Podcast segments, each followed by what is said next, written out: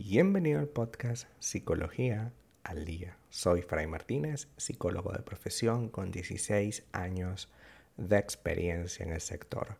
Como pudiste ver en el título de este episodio, hoy vamos a hablar un poco acerca de cuándo se considera que una relación es equilibrada. Hemos hablado en este podcast acerca de muchos desequilibrios en las relaciones de pareja, pero quiero centrarme hoy en que entiendas cuál es la palabra más importante de la relación y es el equilibrio. Ustedes son dos fuerzas completamente distintas en muchos aspectos.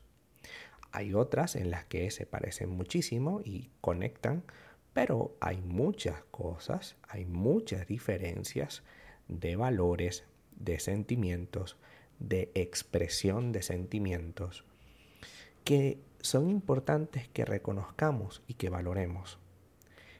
Cuando tú no valoras la, esta situación, lo que va a ocurrir es que te sientas mm, distanciada de tu pareja y en consecuencia van a venir toda una serie de circunstancias y de situaciones que promueven el desastre o la crisis en la relación. Teniendo esto claro, vamos a hablar hoy de algunos elementos que nos hacen sentir equilibrados en nuestra relación. El primero de ellos es el respeto. Si yo puedo respetar lo que tú piensas, si yo te tengo respeto antes de decirte lo primero que se me ocurre y digo, prefiero callarlo, pensarlo bien y tener las palabras adecuadas para, para decírtelo luego, pues te estoy considerando, estoy teniéndote un poco de respeto. Si yo no estoy de acuerdo contigo, pero aún así, como lo estás diciendo tú y tú para mí eres importante, pues entonces entiendo que debo respetar lo que tú dices. Yo no lo comparto, no lo entiendo, no forma parte de mi esquema de valor, pero yo considero que como tú eres importante para mí, debo respetar, al menos respetar lo que pienses. Eso es tan valioso como eh, aceptarlo, ¿no? O sea, mi pareja no tiene por qué estar de acuerdo conmigo. Respetar es nuestra primera elemento para saber si la relación está equilibrada. El respeto no solamente pasa por valorar tus ideas como también válidas de igual que las mías sino que el respeto pasa por otro elemento y es considerarte. Muchas relaciones caen en crisis porque uno de los dos no considera al otro. Por ejemplo, haces planes en individual como reunirte con tus familiares o reunirte con tus amigos o reunirte con quien sea e invitas a tu pareja de manera obligada sin considerar sus propios deseos porque tiene que asistir conmigo porque es mi pareja. Entonces, si yo tengo una vida, por ejemplo, antes de la relación en la que yo me la pasaba en todas las reuniones familiares, yo debo entender que si mi pareja no le gustan las reuniones familiares, no es que me deja de querer, es que mi pareja es distinta a mí. Y en consecuencia, como mi pareja es distinta a mí, entonces y si no quiere ir a las reuniones familiares, yo tengo dos opciones. O asisto yo sin esa persona o dejo un poco de asistir para darle un poco de importancia a la relación y un tiempo y un espacio. Porque ¿qué ocurre? Yo no respeto la relación si yo continúo con todas mis actividades y no considero a mi pareja como algo importante. Es decir, una pareja no se compone de ella está en casa y por eso estamos bien. No. Una pareja no se compone de ella no me está pidiendo el divorcio, entonces estamos bien. No. Una pareja se compone de tiempo que pasemos juntos. Y es muy triste ver relaciones donde ya no se pasan tiempo juntos, donde ya no hay espacios para convivir y sin embargo las personas continúan allí atadas. Atadas es la palabra adecuada. Una relación se considera equilibrada cuando yo te considero una relación se considera equilibrada cuando yo confío plenamente en ti y no plenamente de una manera ciega, porque confundimos confianza con ceguera.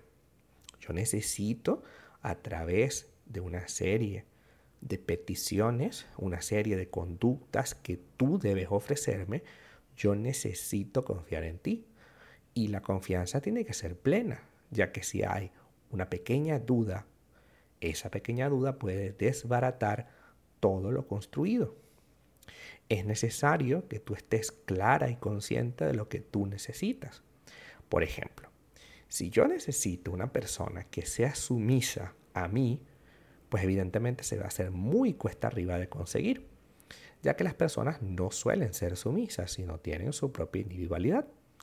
Por lo tanto, soy yo el que tiene que modificar mi deseo, mi necesidad de que mis parejas sean sumisas y que acepten todo lo que yo digo.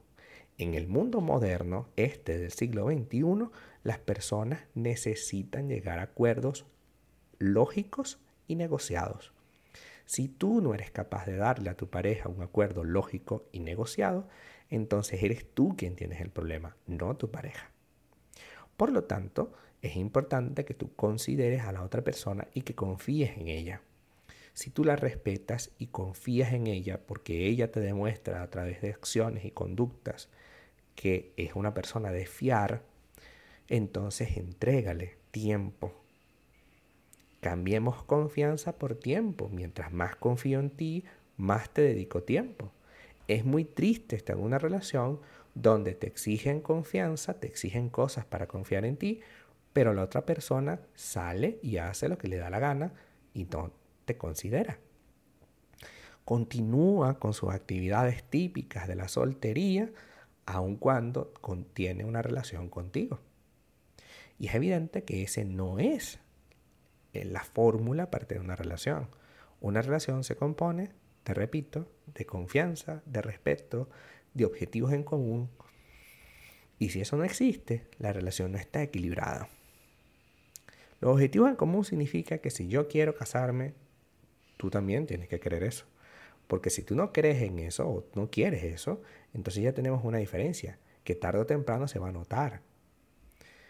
Puede que hoy no le presto mucha atención al tema de que tú no quieres tener hijos. Pero si yo tengo el deseo de tener hijos, en algún punto eso se va a notar. Y tenemos que estar conscientes de que los objetivos tienen que estar en común. Después discutimos los tiempos. De repente yo quiero tener un hijo ahora y tú quieres tener un hijo pero en 10 años. Ok, discutimos los tiempos. Pero el objetivo está. Hasta acá nuestro episodio al día de hoy. Muchísimas gracias por quedarte aquí hasta el final. Si deseas saber más sobre mi contenido, www.fraymartinez.com. Para consultas online, www.fraymartinez.com y también sígueme en mi Instagram, arroba fraymartinez20. Muchísimas gracias y hasta el próximo episodio.